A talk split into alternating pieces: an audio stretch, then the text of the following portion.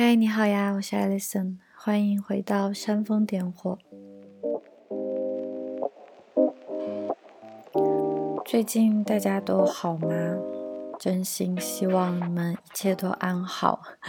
整体说来，我的二零二二年到现在，现在过半了，过得确实不算顺利，而且。恰好也在最近这几周连环发生了一些非常密集的倒霉事，让我有一种在水逆的感觉，就是诸事不顺。借着处理逆境的心思，我想来和大家一起分享一下吧，也算是好好的将过去这四年来的探索，我在此前跟大家分享过的一切的心态与练习。到知行合一的时刻了。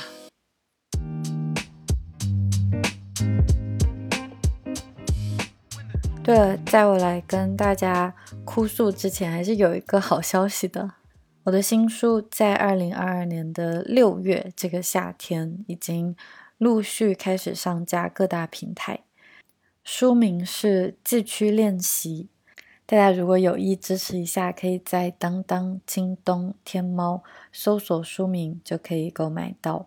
当然是聊到了数字游民、极简主义、瑜伽冥想、精神自由，还有我们走出迷茫到醒着生活的这多年来的探索，也很巧的在此时略显低谷的时期赠予我力量，希望它可以给需要的人带来光芒。如果你们也喜欢纸质版的话，可以欢迎支持一下哦。就连这本书的发行，其实有一些小小的插曲，是我待会要跟大家分享的。对了，在播客的末尾处有抽奖证书活动，大家不要错过哦。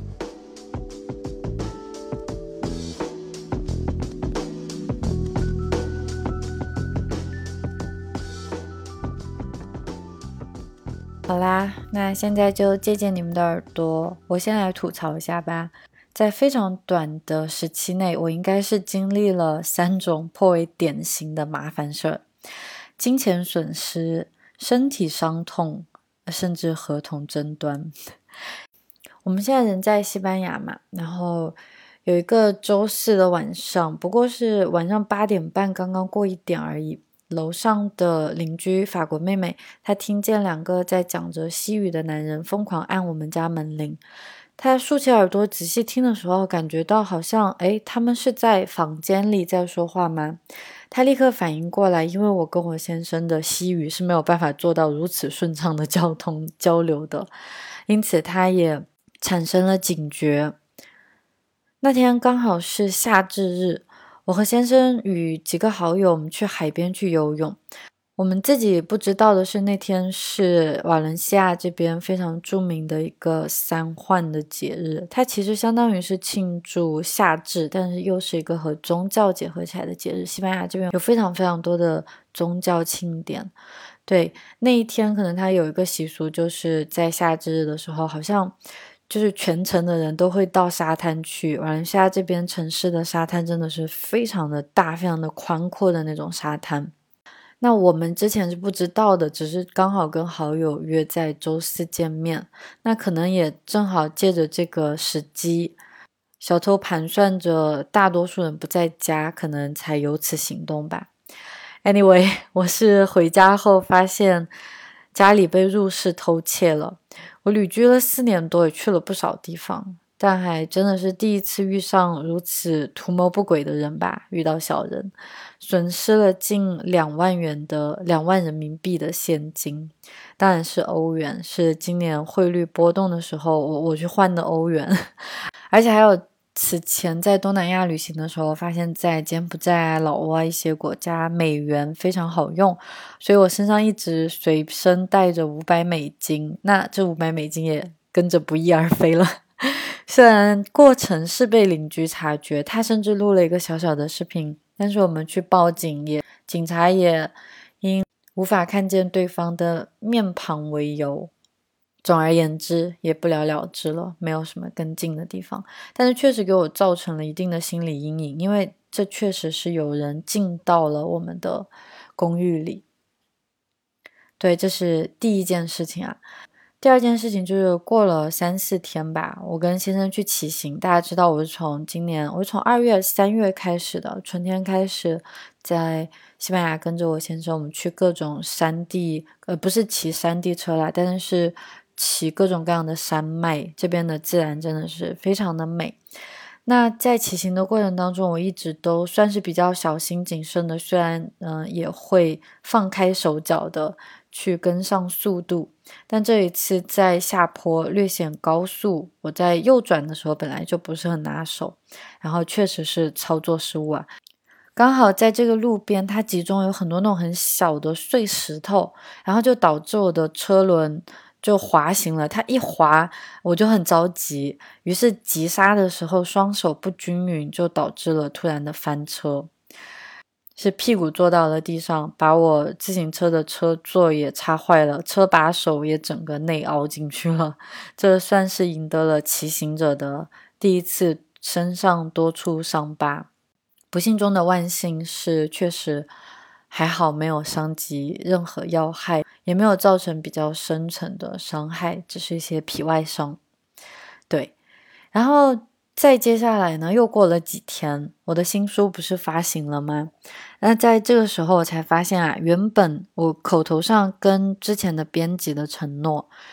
这个也算是自己运气不好吧。我之前的合作的编辑他离职了，所以现在是一个新手编辑。同时，可能因为也他也不是从头跟进这本书的缘故，就导致了很多我们的沟通出现了小小的呃差错。那之前跟前编辑。口头上的一些承诺是未被写进合同里的。其实这个当然也有我自己的原因，就是我既然跟他反复确认过，为什么我不确认一下合同里有没有我们聊的条款？但是确实合同里是没有的。而且在后来协商再写进合同里的一些条目，也被新的编辑认定是不符合行业规范的。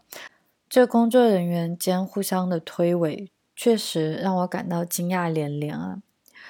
再加上一些不足挂齿的小糟心事，今年的上半年啊，有一点一言难尽。这几年来，我可是从迷茫写到浴火重生，这般祸不单行，也确实叫人啼笑皆非。我真的是一个接着一个的，都一直在苦笑，在哈哈仰天大笑的感觉，但也还算是应付得来吧。嗯，借着新书的出版，我也开始去复习，并且去练习我曾经在书中所提到的很多方法论，搭配近日的冥想习练。嗯，我也来给自己分析疏导一下。如果你在某一个阶段遇到了一些困境、一些逆境，我也希望可以有一些借鉴的意义吧。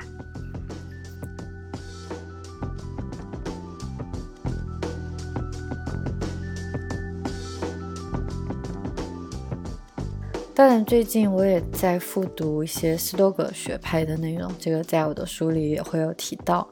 那艾比克泰德他有，我觉得他们真的是两千多年前已经非常熟络心理学、非常熟络经济学，同时还有脑科学的一群哲人了。艾比克泰德他是这样说的：“你遇到的是什么事并不重要，重要的是你做出了什么样的反应。”毕竟熟悉我的内容的你们都知道了，我们提到过多次的心理学上的禀赋效应是真的，每天都在活生生的上演着的。那么我们提前排练一下，有所失也算得上是智慧吧？是我之前提到的，我们在无我啊，我们在无常，在无我，在财富自由、精神自由，其实在多篇内容当中。我都有提及过，我们如何去练习失去，或者说拥有是一种错觉。我最近也在我的冥想频道当中搜到曾经录制过的一期是练习失去。最近我也在做这样的练习，真的是之前讲到的知行合一非常的重要。所以先来，我们先来面对一下损失吧。这一次遇到的还是算是。嗯，生活当中我第一次遇到比较大额的了一次损失，而且不是说投资失败啊，或者说我的产品的一些失利之类的，确实真的就是弄丢了，被偷了。塞内卡他有这样说过，他说：“如果将我们所遭受的其他苦难，如死亡、疾病、恐惧、欲望，对痛苦与艰辛的忍受，与金钱所带来的罪恶相比较，后者要严重得多。所以，我们必须记住，没有钱要比有了钱又失掉的痛苦轻得多。而且，我们应该认识到，可以失去的东西越少。”给我们带来的痛苦就越小，这个是我们大家都不陌生的禀赋效应了，对吧？我们失去所带来的痛苦会比得到带来的愉悦会强烈更多。我们在博客里聊到过多次了，它当然是给我带来了一些冲击，但是确实我觉得还是很有方法去应对的。这不是我第一次遭遇小偷，我回顾起来的话，从大学起。我就丢过三次手机吧，还真的挺马大哈的。研一是第一次丢手机，我还记得那天晚上我自己借了同学的电话，然后蹲在宿舍的门外就给爸爸打电话。那个时候真的是止不住的哭泣。最难过的倒不是手机丢了，恰恰是因为那个手机是爸爸妈妈给我买的，所以平白无故的损害了最爱的人的利益，是最让人感到心痛的吧。那这一次，当我发现被偷的时候，自然是惊恐万分的。但是比起我自己是一个遇事爱哭的性格嘛，我竟然就连心里的波澜、那种波动、那种失落，好像也很快就消散不见了。就连我先生都为这异常的冷静感叹不已。被偷上万现金，虽说算不得什么灭顶之灾。但是想到我平时尤其还蛮理性消费的，大家知道极简主义嘛？那我就连淘宝店铺里我在售卖的产品那些邮费我也要精打细算，还是感到蛮好笑的。那为了省得汇率的差价，来回光顾 ATM 也真的就是这几个月的事情。我还以为自己占得了人民币升值的良机，谁知道一路的忙碌都是在为他人做嫁衣。我当时第一反应出现了那句话。这一偷 让本不富裕的家庭雪上加霜，倒也还是笑了出来。所幸小偷没有拿走现金、信封旁的护照、空空的钱包、银行卡，还有散落在沙发上我和先生各自的电脑，算是不幸中的大幸了。倒也奇怪，家里毫无被翻捡过的痕迹。若不是邻居听见了响动，我恐怕要以为自己得了精神分裂症了。从前我们聊过财富自由的，我也在播客里分享过好几次关于金钱的思考与学习。损失钱财固然苦闷，我并不想在这里去贬低金钱的作用与价值，但是有机会反思一下，也不是一无是处的。我在后这件事情发生后来的几日里，一想起还会升起即刻的那种愤怒的情绪。当我感到好像开始生气的时候，我会心生恐惧，感到遗憾，甚至还有点厌世。主要是厌西班牙，西班牙的经济确实应该南欧吧，可能加上希腊，加上意大利，他们的经济确实也因为疫情而雪上加霜，再加上整个政治体制非常的。奇葩，总而言之，就不是很激励人努力去工作的一个状态吧。所以也酿成了大家应该也有所耳闻，就是巴塞罗那是小偷最猖狂的地方，还有包括意大利米兰什么的。唉，所以也导致我好像对西班牙甚至都产生了一点点厌恶的情绪。不过，如果我有幸可以抓住自己。就好像自己不停的去反刍这种情绪的漩涡，去反复纠结于前前后后的因果。如果我可以有幸回到平静的状态的时候，我心里还是可以生得起怜悯心和理智的。这当然不是通过厌世或者厌恶西班牙就可以解决的。想想他们为什么要偷窃，必然是生活所需。我当然没有义务去为强盗开脱，只是一想起他们内心需要多么扭曲，生活需要多么残忍，他们才会如此背弃道德去做伤害他人的事情，最终害人必害己啊！是的，我丢了一笔钱，但是我可以继续努力，继续创造，继续挣自己应得的部分。可是等他们这样的人花光了这笔不义之财，恐怕仍旧毫无出路，会再次行窃，直到被抓住的那一天吧。那么我恐怕没有输，我还有能力，还有机会，还有动力。那么我失去的不过是令人分心的东西。我先生也喜欢引用塞内卡来安慰我的情绪。Everything is extra。如果你不需要的话，多余的财富无异于沉重的负担。塔勒布也曾犀利地指出，我们缓解财富带来的并发症，最终比追求财富所花费的努力还要多。不得不承认，最近这半年来在一地的停住，给我的心思带来了许多经不起推敲的动荡。那种曾经在路上的坦然与松弛。都被一个念头给击溃了，那自然是有关于房产。我开始尝试着拥有，也对家具店喜爱有加。这半年过去了，我才发现自己又一次为心灵徒增了负担。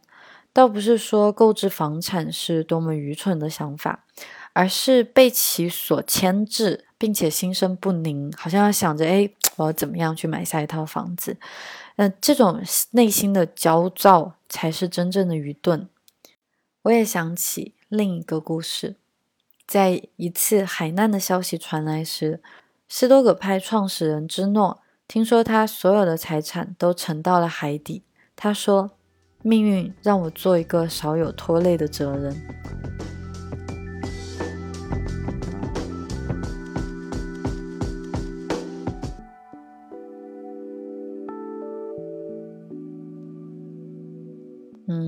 损失金钱或者受身体受伤，还有人际关系的纷争，还会带来二度的损失。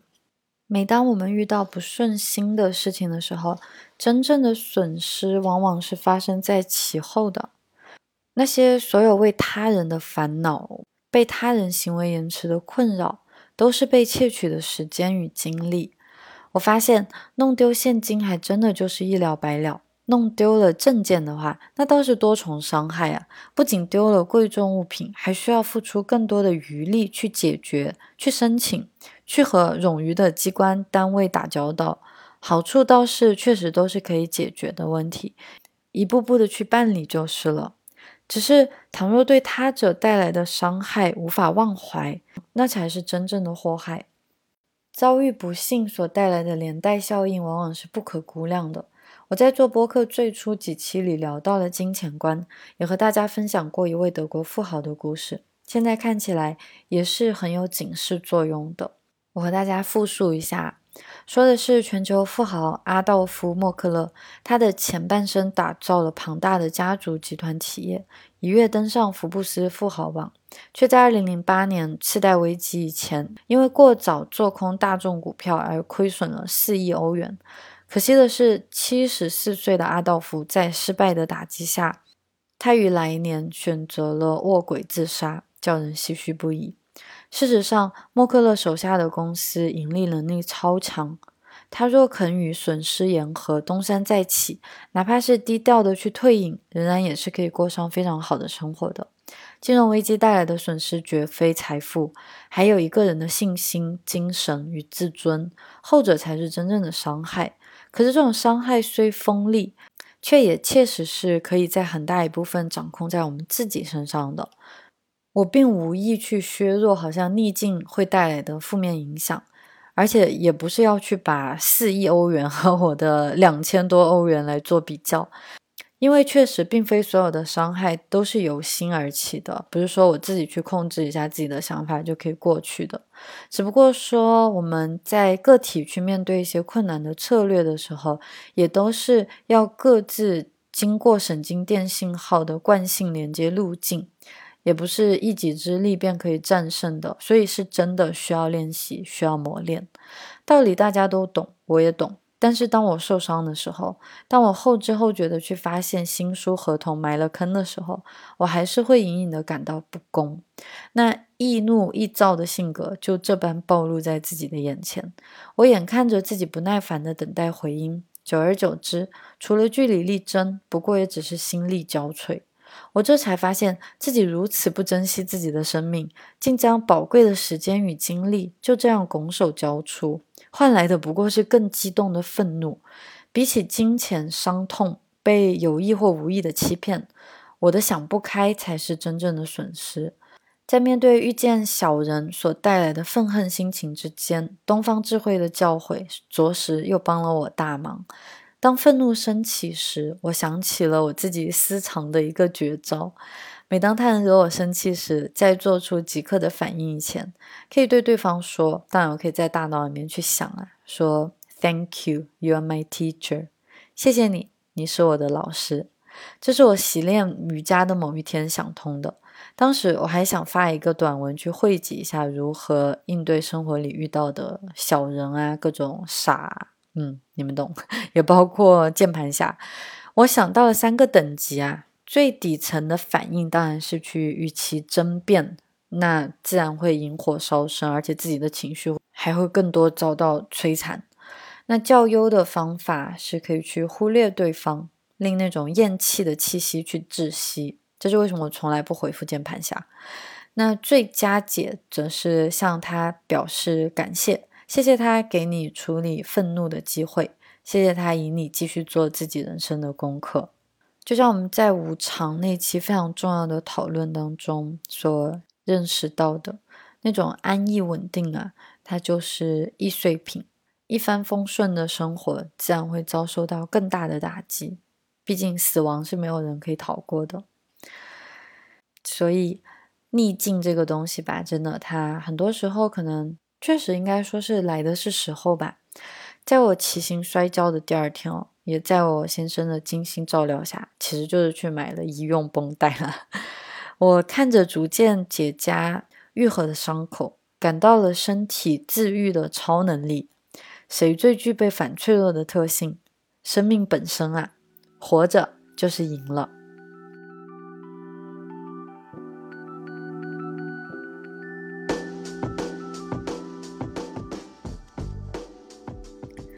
在这一小节来谈谈人际关系。很多时候的人际关系也有一点自寻烦恼啊。虽然说近日我的上一期播客后的文章方才完成了有关成年人的友情的写作，但我差点就忽略了自己近些时日来的一些差错，在去处理新的友情关系时，还有很多不必要的妥协。不知为何，就连最近这几个月来到我所居住的城市的一些老友，他们也发现我在新城市的一个读书团体里，好像吸纳了大量的那种有点暴汗和迷茫的负能量，也也不是说负能量，总之就是比较低频的一种感觉吧，就是对。眼看着有一群颇为悲观的社会人所组成的伙伴关系。他总是带有那么一丝丝的忧愁感。嗯，我的性格是这样的，在与他人的相处中，我并不总是气场十足，尤其是当自己处于不自知的那种无意识社交状态下，我总是很轻易的就会感知对方的情绪与希望。嗯，这个应该是天生比较感性的一种共情能力吧，很多人都有，但是它确实也让我无时不被团体中的氛围所牵引。是的，我真的是非常容易被他人牵动情绪、被他人带节奏的个性。在社交环境里，我的精神状态往往是映照身边人的情绪，他们的喜乐在一刹那间就会变成我的喜乐。而且要命的是，我总会加倍奉还。所以，每当与外向的人在一起的时候，我大大咧咧的一面就隐藏不了了。那假如对方细腻很敏感，那我神经可能会更过敏一些。这种性格自然是易于合群的，他确实变化多端，也适应力极强，但是又脆弱不已。毕竟情绪都被外界拿捏得稳稳的，自然是有一些失控的。我也是经常会发现，我整个人的精神状态最稳定，或者是最成熟。最有那种清，最有那种明晰感的时候，更多是我能够愿意去独处的时间。这个即使我之前去聊到了人际关系，聊到了朋友是多么的重要，我也从来没有否认过。其实仍然是更多的强调，我们还是要学会与自己相处吧。对，我的这种我的这种去映照他人心情的情况，就连亲密关系也不例外，家人更不用说了。那在我的先生，他如果情绪低落的时候，我也总是会比他还要心神沮丧，而且有时候他很无语的是，他可能难过的时候，最后我比他还难过，我还需要他来安慰我。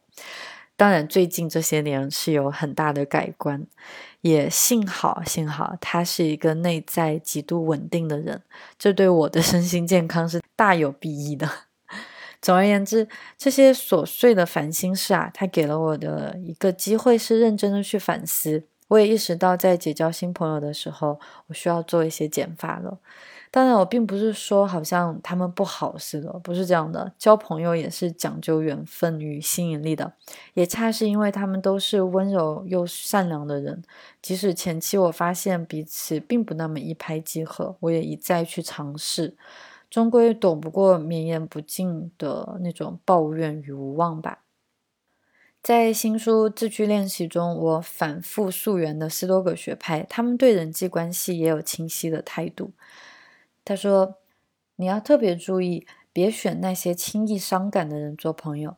这种人喜欢找茬、发牢骚。虽然人毫无疑问是忠诚、善良的。”但是如果身边有个人对每件事情都焦虑不安，动不动就哼哼唧唧发牢骚，就会对你平和的心境产生破坏。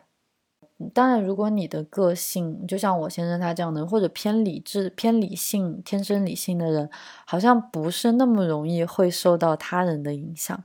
那如果我觉得还是要以自己的状态来判定吧，对吧？就是可能感性的人就。更多先把自己更积极起来，然后我们更多的与，不是说一定要好像大家都一定要非常的正能量，不是这个意思，而是好像去掉一些抱怨的，就是不毫无必要的那种抱怨的情绪吧，对。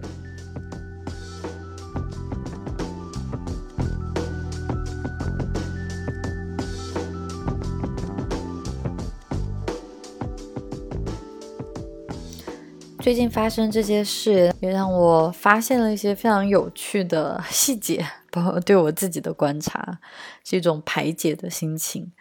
人啊，果真是需要寻得一些安慰的。那这绵延了近半年来的不顺。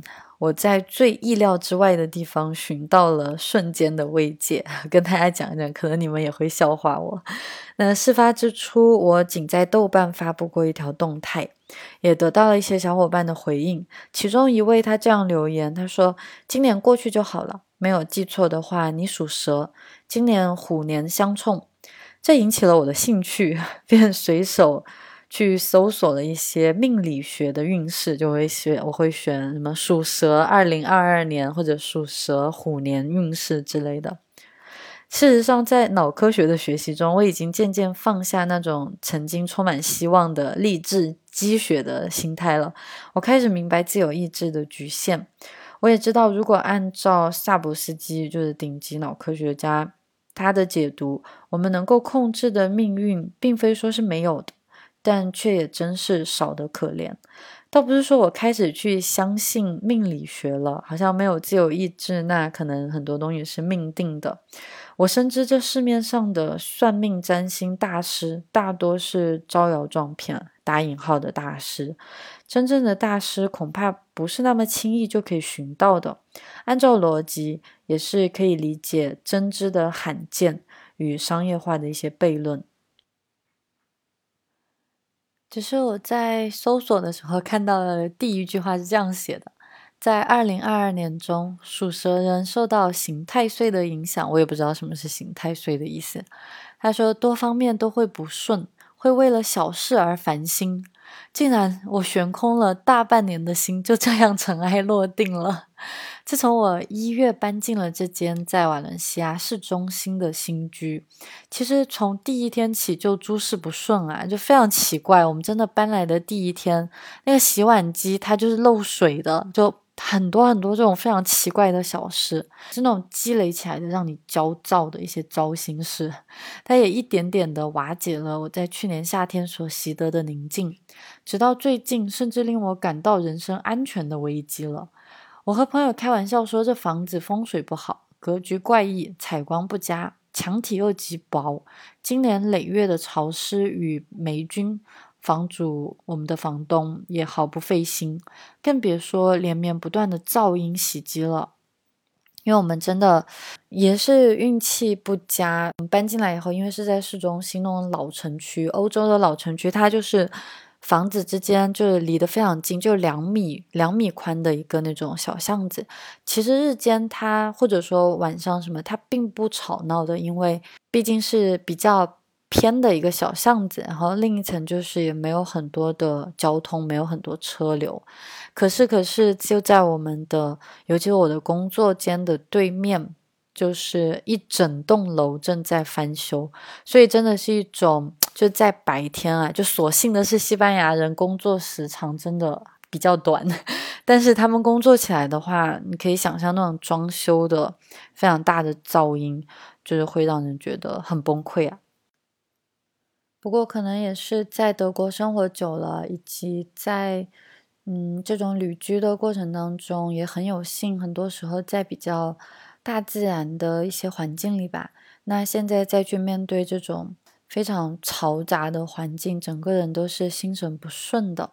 而且心理学家其实也发现了，给人们的心理造成嗯非常大的那种持续的焦虑感，会造成压力，嗯，甚至会引起。身体会不适，会有病痛，有很多原因，其中包括长时间的通勤，然后就是噪音了。那心理学研究也显示，那种必须长期适应，嗯，那种噪声的人，是一直无法完全适应噪声的干扰的。甚至也有研究显示，人有时为了适应噪声，他的认知功能会因而受损。尤其各式各样间歇出现的噪声，这尤其是装修的那种感觉，它就更会干扰我们的注意力，增加我们的压力。所以，消除噪声真的是一个非常重要的一个我们自身可以改变的一个外在影响我们幸福感的指标吧。所以，也确实是。在这一个居所，嗯，有诸多的不便与烦扰，也迫使我感觉到要比寻常付出多几倍的力量才能够回归平静，也才意识到原来一处居所所带来的负面值也会渐渐累积，直到一个人的心绪全部被搅乱，失去了专注力，自然容易犯错，也自然容易招来一些霉运吧。这是我以最简单的心理学来理解风水所带来的影响了，嗯，但是也千万不要误会，我并非就此入了命理的逻辑世界。我们之前还聊过吸引力法则呢，嗯，只是那是我们聊过的语言陷阱啊，就是我去用风水啊、用算命啊这种词汇来表达。只是我现在也终于理解了为什么宗教、为什么算命、为什么迷信它经久不衰。每当人们遇见逆境，他们所带来的心理安慰是真实的，因为完全科学的来看啊，人心就是需要一个解释，这是我们大脑的初始设定。有一条著名的行为准则，说的是，当我们请别人帮忙时，如果能够讲出一个理由，那我们得到别人帮忙的可能性就更大。那个著名的心理学实验发生在办公室嘛？是说在排队打印的人群中，当实验人员请求插队时，只要随意带上一个“我很着急”，因为不管他后面的“因为”说的到底有没有逻辑，他嗯能够让别人允许他到第一个先去复印的胜算便会大增。就因为什么什么什么，就因为这个词的魔力是巨大的，哪怕随后而来的理由并不是真理，甚至可能不是事实，而且许多时候还违背了逻辑。但是只要我们知道了是因为什么，那么这个什么就根本不重要了。知道了因为，就有了信心，这不是宗教吗？对吧？那也无妨。内心的安宁是真正的愉悦与运气。那么我们只要能够说服自己就好了。我在练习的醒着生活，就是无限去接近那种心神的平静。说到最后，这段时期接踵而来的倒霉事，恰是提醒我自己睁大双眼。具有一定压力又不至于将我们置于死地的逆境，是隐蔽的恩赐。此前我在泰国背包游的那个春末，经历过摩托车小型车祸，我还写过一篇文章啊，叫“有空不如多去受受伤”。后来它也让我更加勇敢。这次的摔倒疼是疼，但却不再受其困扰了。新书发行以前，我和前编辑在商讨书名时，我曾提起那句在三十岁生日时记录下的想法：“阵痛里有神明。”当然，他说为了与伤痛文学避嫌，以及对宗教的误解，这个书名并未被采用。但是这一句话对我自己的影响其实已经很深了。我也再和大家分享一下我之前写过的那一次在泰国受伤的文章，它有一些。从禅意所学到的精神吧，嗯，那个时候哇，有五六年前了。我在一次午休的时候，和两个同事，一个法国和意大利的妹子，去吃冰淇淋。我们在市中心的广场，我那个时候在德国，我们在广场草坪上盘坐着聊天。阳光的直射迫使我脱掉了衬衣。嗯，那是第一次，这两个女孩看见我们夏天的模样吧？然后法国妹子惊叫起来：“你的手臂怎么了？”她所惊讶的是我左手手肘部位的一块伤疤。嗯，也许是因为彼时护理不当，快过去五年了，就是那个时候啊，他看起来仍然狰狞可怖，好像我一直在隐忍其疼痛的样子。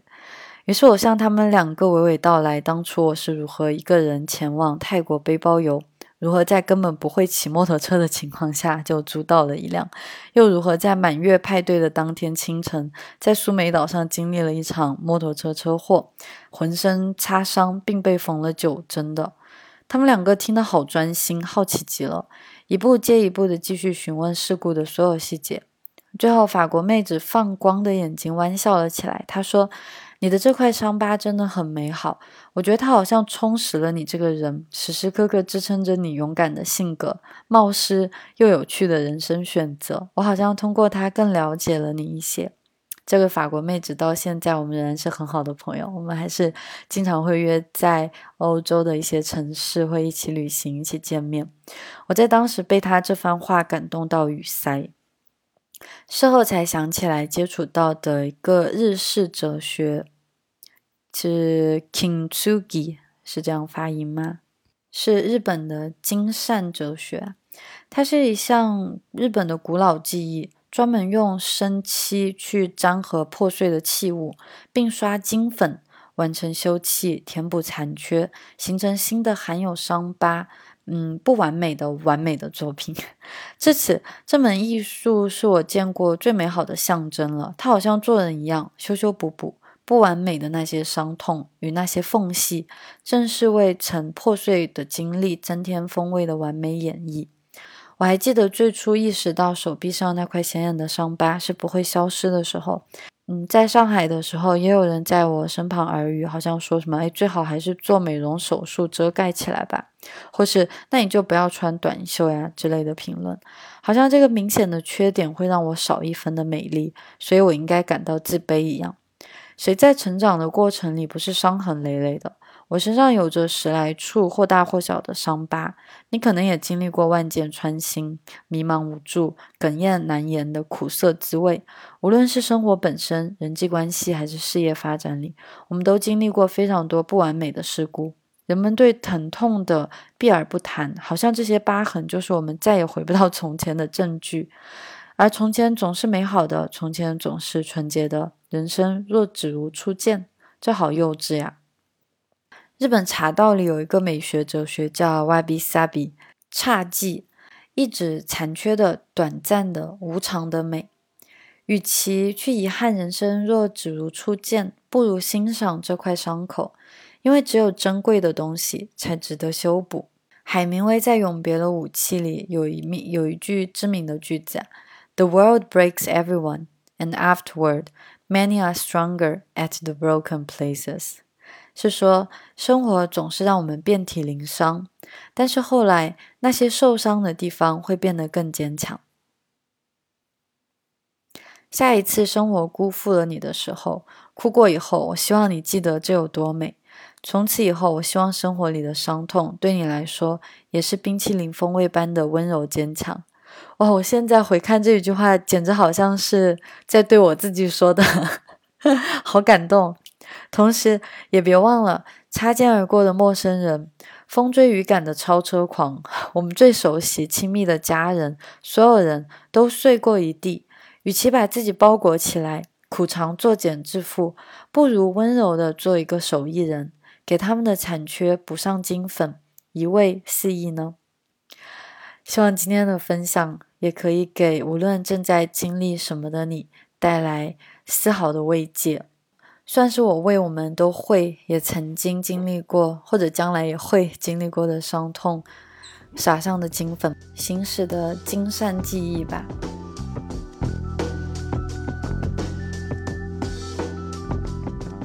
原来富贵、成功、名望如此不堪一击，因为这世间的一切辉煌。都抵不过舒心的平静。我一直在探索何为良好生活。其实，一生轻松、内心安宁，就是最良善的生活。在自居练习我的这本新书刚刚出来的时候，我的内心总是有一点点的惭愧，或者说好像觉得有点不配被称作是作者，因为这是，嗯，好像我在。比较野蛮的成长、自我提升期写的许多，嗯，打有一些励志倾向的一些文章，而且有很多的方法论。我不得不说，在最开始内心是有一些惶恐的，会觉得好像，哎，我现在的看法可能跟之前呃已经有所差异了。但是现在看来，这四年的方法论终究是没白费的。我是因此而体验过纯粹的存在，心里知道。它可以抵达随时随地。